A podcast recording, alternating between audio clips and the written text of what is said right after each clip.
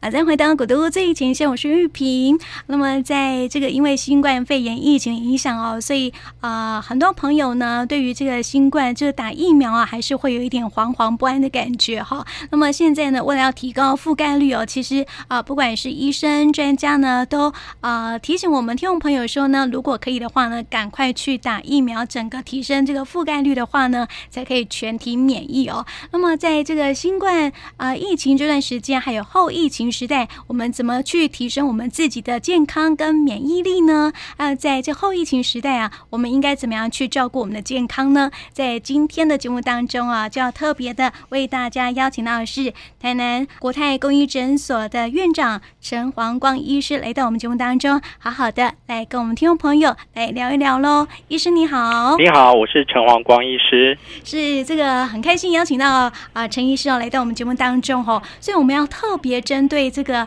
疫苗哈，这个部分先来请问这个陈医师喽啊、因为医师也先打过疫苗了嘛，对不对？对，没错。对啊，但是因为现在传闻非常的多哈，坊间还有很多的一些谣言这样子哦，说什么呃，在打疫苗之前应该怎么做啦，打疫苗之后啊不可以吃什么啊？其实这个传闻非常多，有时候民众看到这样的一个传闻在 LINE 上面或者是在脸书上面这样的一个传来传去哦，难免会很非常的惶恐哦，所以我想先。来请教一下陈医师，就是说啊，就是打疫苗之前啊，民众应该特别注意什么呢？OK，第一个哦，我们要先知道，因为很多人，我几乎天天都有人问我，我到底可不可以打疫苗？我好害怕 相信主持人也有这种困扰。那我其实就是说，新冠疫苗的禁忌症哈，一般来讲并不多。你注意就两件事，第一个有没有正在发烧？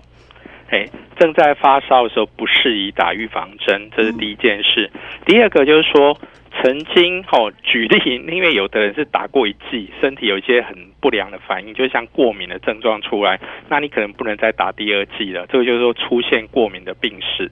那第三种就是说，那是比较少见，因为就像。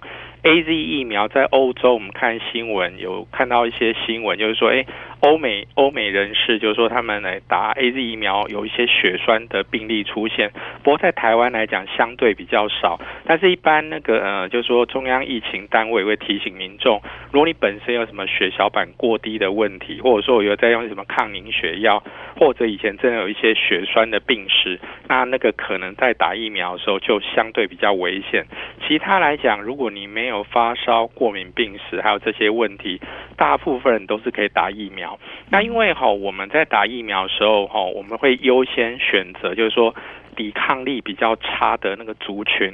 所以一开始刚施打大量施打疫苗，你会发现哇，每天还会报很多施打疫苗过后的死亡率。当然，它需要进一步调查，但是你也知道，年龄越大，有本身有慢性病，我稍微讲一下，像有糖尿病。肾衰竭、洗肾病人、慢性心肺疾病，这一些人打疫苗后要相对要特别注意，就是要好好观察一下，就是说他们比较有时候会有一些特殊问题。第一种，第一种这一群人本来就容易受感染，本来就需要被保护。但第二个，他们也是身体比较虚弱，从家里移动到打疫苗地区的时候，就是要特别注意。那一般人真的不用太害怕，你应该去想象一件事。我们现在遇到新冠病毒两件事，第一个它死亡率很高，嗯，因为像传统流感我们都很害怕，死亡率大概是一趴。那新冠那个肺炎就是说在全世界的死亡率大概是两趴，然后它传染率很高，大概一个人可以平均可以传给三个人，如果在没有防护的状态下，然后传染力很恐怖，就算那我得了没事，但很容易再传，然后传到后来就会传到那种免疫，就是那种抵抗力很差的人身上。好，所以我这边先讲，先回答第一个问题。如果没有一些特殊禁忌症，一般人都是可以去打的，那个是没有问题。嗯，像因为莫德纳哈，它就是会有心肌炎的发生嘛，哈。嗯，对，那个会不会就是说有心脏相关疾病的、心血管疾病的就不适合呢？嗯，OK，我先讲一下哈。会产生心肌炎，它会有一定比例，但是它的比例并不是很高哦。那我简单就是又退回原点，有心血管疾病人染疫后死亡率其实很高。那我们像说，哎，我打以后，像哎打 AZ 会不会血栓，或打了莫德纳会不会心肌炎？它有几率问题，那个没有办法百分之百预防。但是我们在呃审视那个成本效益，你就知道预防疾病这件事比较重要。所以那种就说。那种什么特殊并发症的状态，它真的有一定的比例，但是它毕竟发生率不太高，所以我还是鼓励应该要吃打。嗯，是。那打完疫苗之后有没有哪些该注意的部分呢？OK，哎，因为打完疫苗后哈会出现一些那种不舒服的症状哈。我举几个例子啊，像打完注射部分一定会。一定会疼痛，几乎大家都有，哦，那个大概是五六成以上都有，哦，肌肉酸痛。那大家最害怕就是发烧，对，发烧其实五十岁以下大概三成都会发烧，以 AZ 疫苗来讲，哦，然后当然就是呃，跟网络上传言是一样，年龄越大发生。发烧的几率就下降，嗯、那个是真的。那发烧简单讲就是说，一般我们可以多喝水，这是一个方法。第二个就是说，刚才那个主持人在事先有问我说药物的问题。我们一般哈退烧药分两类哦，有一种就是说，诶，它的成分叫 acetaminophen 哈，它一般商品名可能叫普拿疼或叫什么 Scano，这一种可以退烧，但是它不会抑制那个发炎的那个的情形，所以在它比较适合，就是说在打完疫苗后发烧或身体酸痛、头痛来使用。那有一些药物它是有比较强的消炎作用，它可能会影响到疫苗的作用，像什么 Naproxen、Ibuprofen 之类，这一种就尽量不要使用。所以大部分呃。医师在那个打完疫苗，有时候你针对发烧的话，比较建议的是 acetaminophen，就是说我讲商品名可能叫 Tinten、Scano 或普拿疼这一类会比较适合。那民众不要乱吃。那有一些是属于叫一般性的保护，就是说。那一种就是说没有实际科学根据，但是就是说算是一般原则。我们一般油炸食物就是说对于体内比较容易产生发炎，那就是大家少吃吧。其实这个原则是所有的情况下都合理。那减少身体发炎的食物，我们常吃的叫抗氧化食物。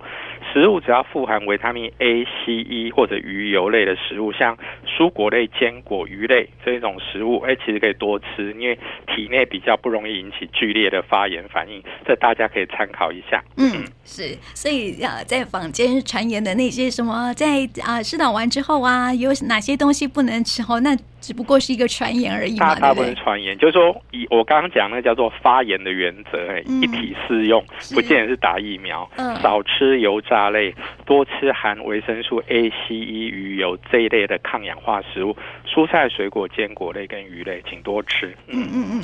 那打完之后哈，听说会有那个酸痛的问题哈，嗯、这如何解啊？OK。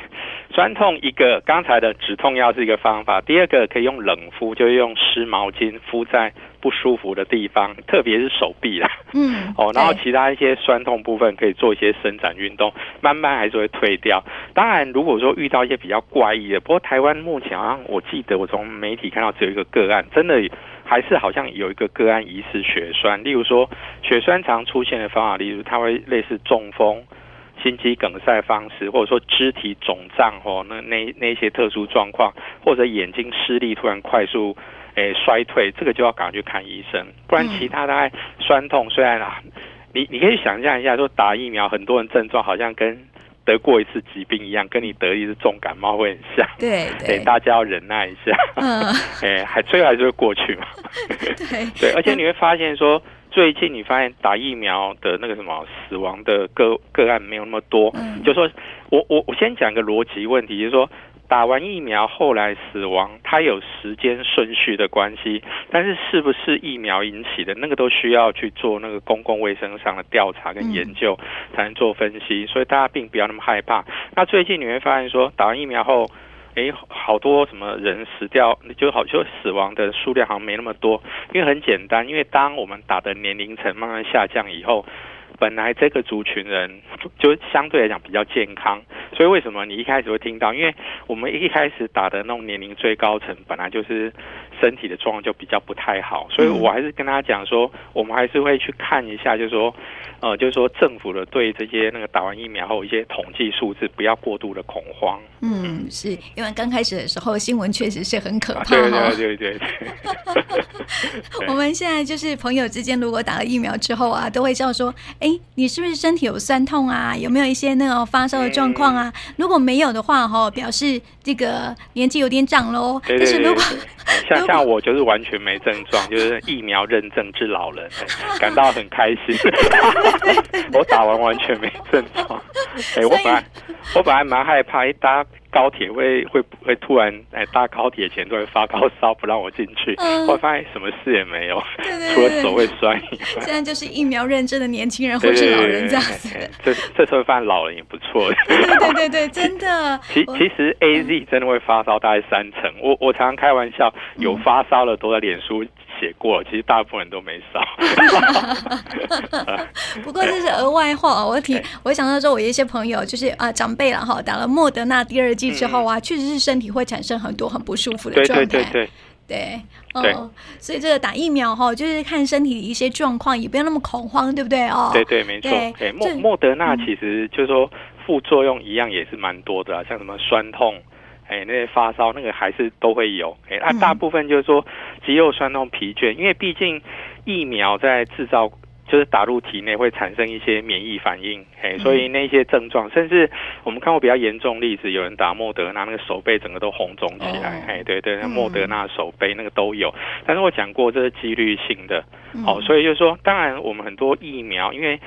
新冠来的又急又凶猛，所以我们在发展疫苗的时间不能很多，所以全世界都是紧急授权的。我们真正疫苗，当然以后打施打人越来越多，可以得到更多统计数字。那现在真的是紧急时期，嗯，哎，因为它效果毕竟是不错，哎，不论 AZ 跟莫德纳，其实效果都很好，对，鼓励大家施打。是啊，是啊，还是要提升那个覆盖率很重要，对对对对对对，对啊，因为现在我们因为小孩不能打嘛，对不对？对，所以只好。大人先打有没有哈？提高覆盖率之后啊，就可以保护这些孩子们这样子。对对对，而而且当然，我讲一个，我用年龄做统计啊，像新冠得到新冠肺炎的话，高死亡率集中在五十岁以上。嗯、我们年轻人一般其实得了，他可能会有一些感冒症状，但是实际上死亡率并不高。那当然就是说，小朋友哈。跟那个年轻人，他们的问题是他们会变带原则跑来跑去。哦，对，对对对，但是他们反而比较安全。那老人家跟我刚刚讲的慢性疾病，哦，真的很危险。嗯，尤其到那个八九十岁，那个死亡率都是十几 percent，很恐怖。对，对对对，是。嗯，那因为我们刚刚说这个呃新冠肺炎疫情，因为影响的是肺部的健康嘛，嗯、对不对？对。所以在这个打完疫苗之后，当然也不能掉以轻心啊。是的。很多人就是，我现在看到很多长辈们在打完之后啊。居然会在公园里面群聚聊天，而且有的，而且还没有那个戴口罩哈。最近新闻不是一堆吗？对，没错。对啊，对啊。然后现在又开始要开放了嘛，对不对？嗯、二级就降级了，然后很多人就很担心啊，因为覆盖率还没有那么高哈。是。所以这个打完疫苗之后啊，在居家的这个健康上面有没有哪些特别要注意？特别是肺部的健康有没有哪些需要去注意的部分呢？嗯，我还是用传染病的那个系统来跟大家讲。因为传染病哈分三个部分，一个是宿主，就是我们人体；另外是传染途径，然后另外是病毒本身。那我们提，我们先讲宿主好了，就是说病毒哈从哪边侵入人体哈？因为大部分都是从黏膜进来，所以像眼睛、鼻子、嘴巴这三个地方一定要顾好。然后这三个地方常因为你手部去接触一些东西，或吸进一些东西，揉眼睛、挖鼻孔就会中，所以。有有一点很重要，就是说，任何传染病都有一个方法是最原始、最有效，叫做隔离。哦，哦，隔离我分段讲，一个是，哎，不要让它去那些病毒去碰到你的黏膜、眼睛、嘴巴、鼻子，所以这很熟悉的口罩一定要戴。其实戴口罩大部分都戴上，我现在还是很害怕，我大概觉得每每遇到我自己在看，有时候在看门诊的时候，嗯、就是有人那个口罩会。戴到鼻子以下，这个非常非常常见。嗯，好，这个是就是说我们在戴口罩要非常小心。那当然有人更害怕的时候，他会戴什么面罩或眼罩，这个当然提升进一步。那我只是提醒大家，如果到外面的话，尽量要忍住，不要用手去揉眼睛、挖鼻孔，或者说。真的要吃东西，一定要洗下手。那刚才讲的那种群聚，这是最恐怖，因为有时候大家就很松懈，就忘记开始聊起来了。好，这是这在外面的状况。那第二个就是注意有一些最容易感染的地点。我们从刚才的眼睛、鼻子，好，还有嘴巴来讲，用餐的环境，好，或者说长时间跟他人会共处的密闭环境，其实办公室。车厢、飞机、机舱、电影院、KTV、餐厅，这些是最恐怖的。嗯、那还有一个是很难防啊，就是居家，因为我我们只要有人感染进入家庭，几乎都挡不住，因为我们在家里是不会戴口罩的。没错，哎，当然就是说尽量，如果大家的那家里的环境空间够大，可以稍微隔开，不要长时间接触。当然这一点是最难做到。嗯，我们常常都我们的印象，只要一个病毒进入家庭，一般都是全家中，很少。但是我还是提醒大家，刚才那种密闭，除了第一个是做防护措施，第二个在。会共处的密闭环境，特别会戴口罩。为什么大家很害怕开放餐厅？餐厅就是口罩一定要拿掉，不然没办法吃东西。嗯，对，所以这个地方要特别小心。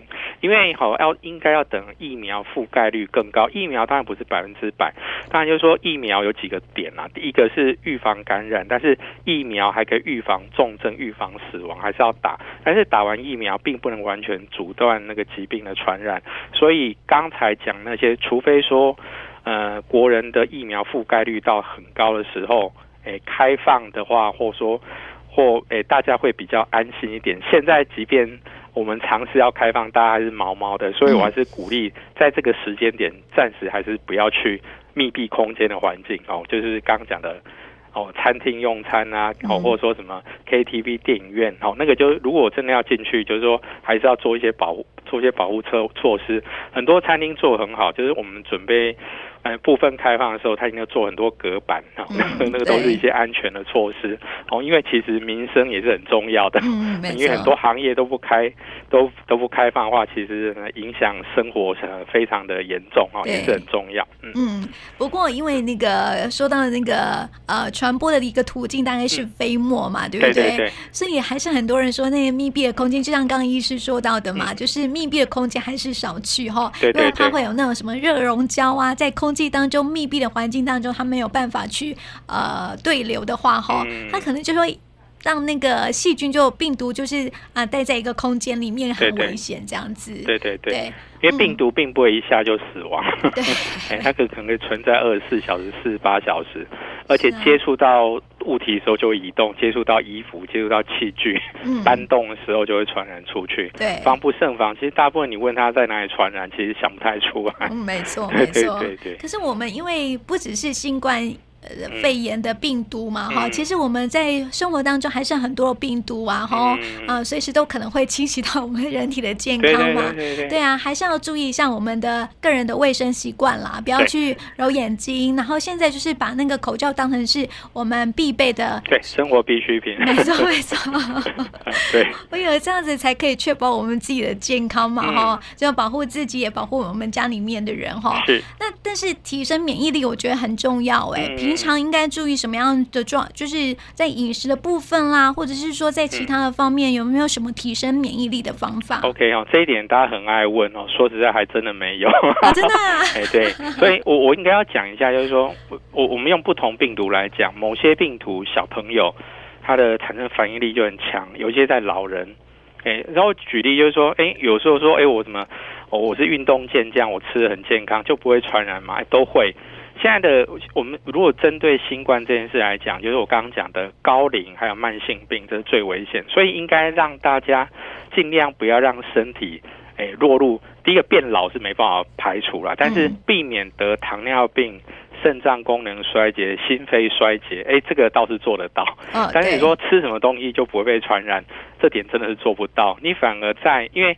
你反而就是说，我们刚刚除了提的戴口罩那一些，像那什么环境的消毒，我举例，在外面待很久以后回家，衣服要赶快清洗，其实清洁剂就很有效。那你如果要进一步加强，可以用漂白水之类，或者说接触到一些大家都经常碰触的地方，用酒精喷洒或者说或双手搓揉一下，这个很重要。但是你说吃了什么东西，哦，抵抗力变超棒，其实做不到。你会发现全世界，我刚刚有看下统计数字，全世界大概乙肝染的人。接近快两亿人口了。嗯，对 对对，对，嗯，所以这个平常就是，当然，我觉得这个健康饮食还是不可或缺啦。哈。对，就是刚刚医师有提到哦，就是说什么油炸类的啊，容易引起身体发炎的啊，这些食物还是少吃这样子哈。但是这些垃圾食物，我们说垃圾食物，它其实很好吃呢，避免不了哈，但是还是要忌口一下。因为垃圾食物刚好就是三高疾病的源头，所以如果我们等一下从这个急性病讲到慢性病渐渐的话，那这些东西就很重要了，因为它就是让。身体产生三高问题，特别是糖尿病，免疫系统就整个就坏掉了。对，所以我我就要问到那个健康检查这部分了哈，嗯、因为很多人，你刚刚讲到我们讲到疫苗哈，它的一个注射，很多人就不晓得说啊，原来我自己有曾经怎么样过，你知道吗？嗯、就是说我身体不好，或者是说我自己不晓得我自己有糖尿病。哦，或者是我不晓得我自己有没有高血压，对对对，然后后来是打了疫苗之后，是可能身体有一些状况了，才知道哦啊，原来我是这样子的一个状况，这样子哈。所以在这这个在没有发现身体，因为你一定不会发现，对不对？对 对，对因为哈，简单讲就是说，我们疾病会有三个层面哈。嗯，第一个状态下是什么？还没有生病的状态，哈，就是说，我们大家讲的是针对某个器官来讲。那我们在健检，哈的，我们在常在讲，在预防医学上，它属于叫做次段预防。初段像刚才我没生病，打个疫苗保护，这个叫做初段预防。那我生病了，就是像主持人讲说，哎，我不知道我们糖尿病、高血压，我肝有没有肿瘤？嗯，这个就是要靠健检。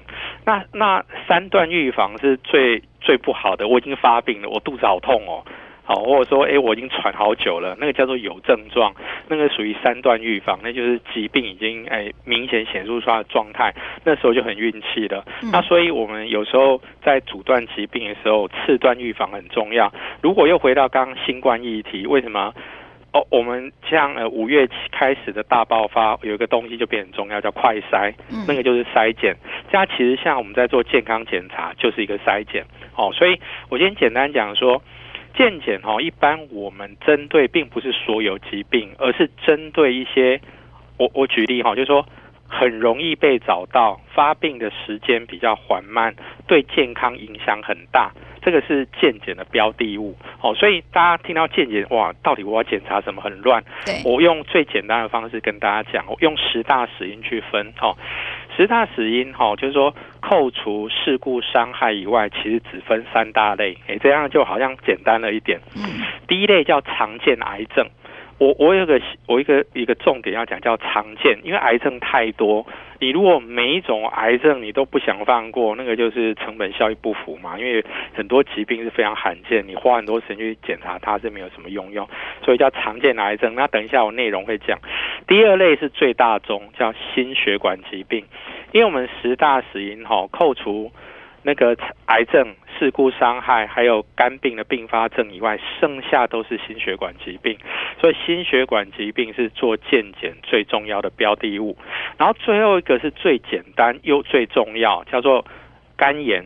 因为哈，台湾的重大肝病哈，例如说我有肝硬化、肝衰竭、肝癌，它的病因都是 B 肝或 C 肝的带原者，所以我常。把这件事讲到最前面，我们做健检永远要先知道一件事，你到底有没有 B、C 肝带原，所以 B、C 肝的那个病毒指标在健检是非常重要的。你通常做一次就大概知道，诶，基本的状态，然后你以后可以把大部分的时间重点就是说放在心血管疾病跟常见癌症。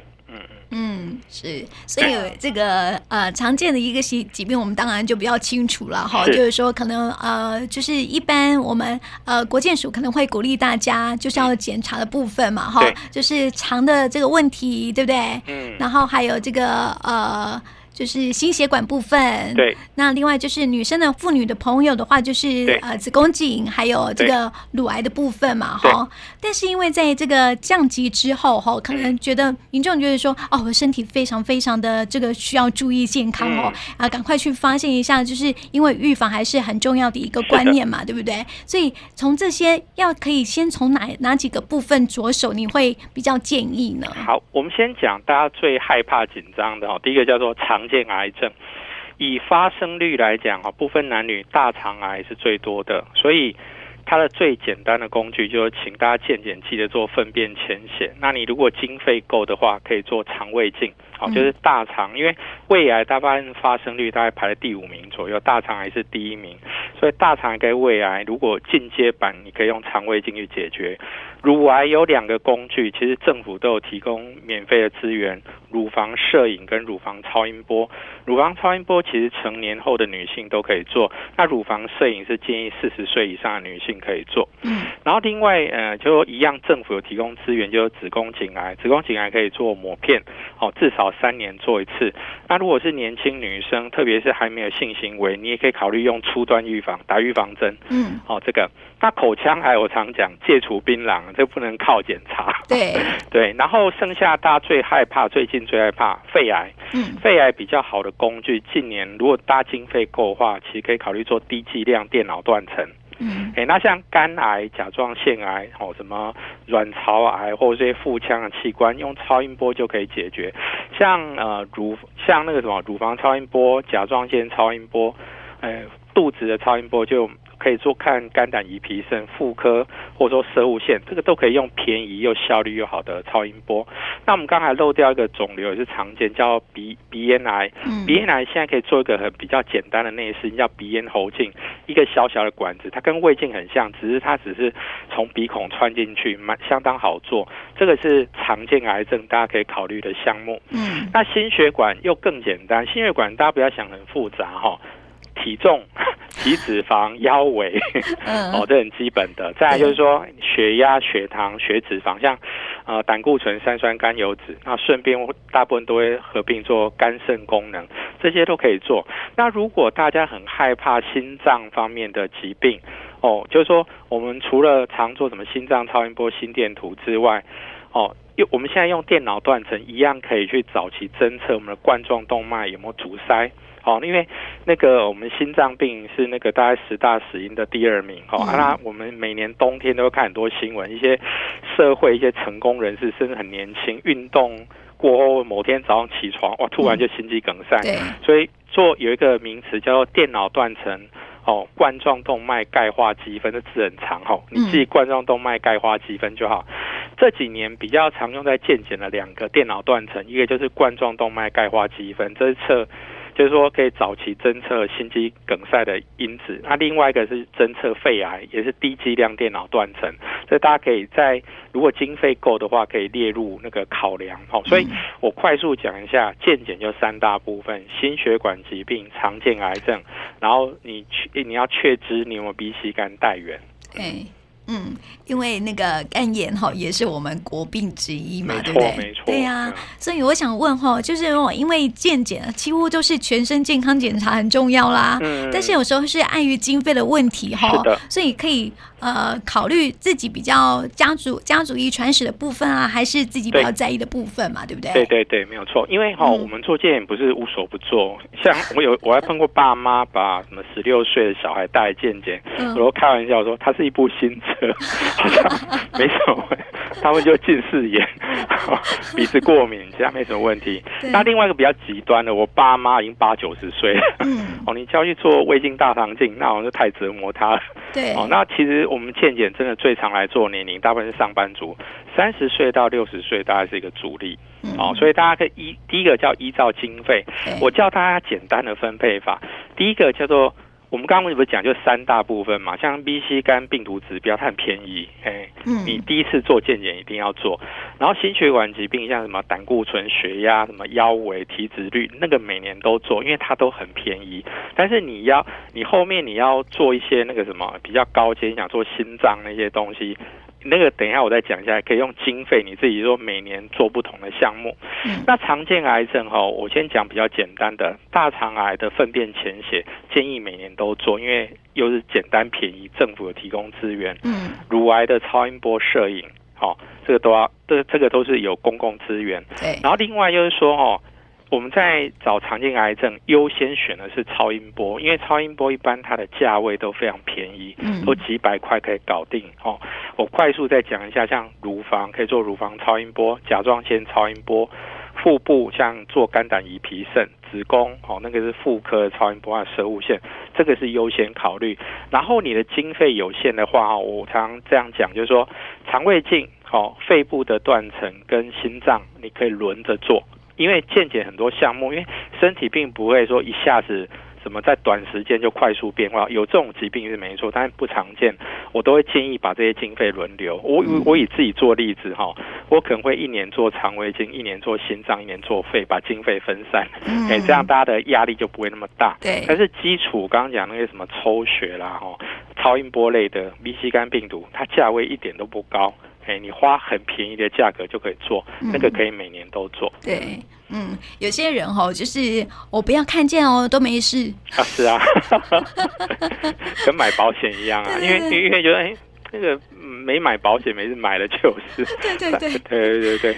嗯，还是要提醒大家，因为身体还是自己的哈。对。生病了之后啊，受苦的还是自己，有没有？还有家人。对呀、啊，对呀、啊，就是自己身体很不舒服，然后那个家人也很担心，那种是身心受到折磨哈。所以还是一个观念哈，就是预防重于治疗，这是很重要的观念哈。所以每一年啊，花一笔经费，然后去做一下身体的健康检查，才可以预防疾病的发生哈。是。然后也可以让自己就是呃，就是不用担心，就是那种讳疾忌医。还是不太正确的一个观念，这样子哈，所以还是要疾病早期总是比较好治疗的。没错，没错，就是因为一期、二期这种比较初期的那种状况哦，还是比较好解决。是。但是如果到后期的话，身体的折磨就是很严重、很严重了。对对对，对对对对。所以哈，还是最好要像这个请医师来提醒一下哈，就是说很多人想说哦，在赶快降级之后啊，那个生活比较稳定一点了，就可以去做一些健康检查这样子了哈。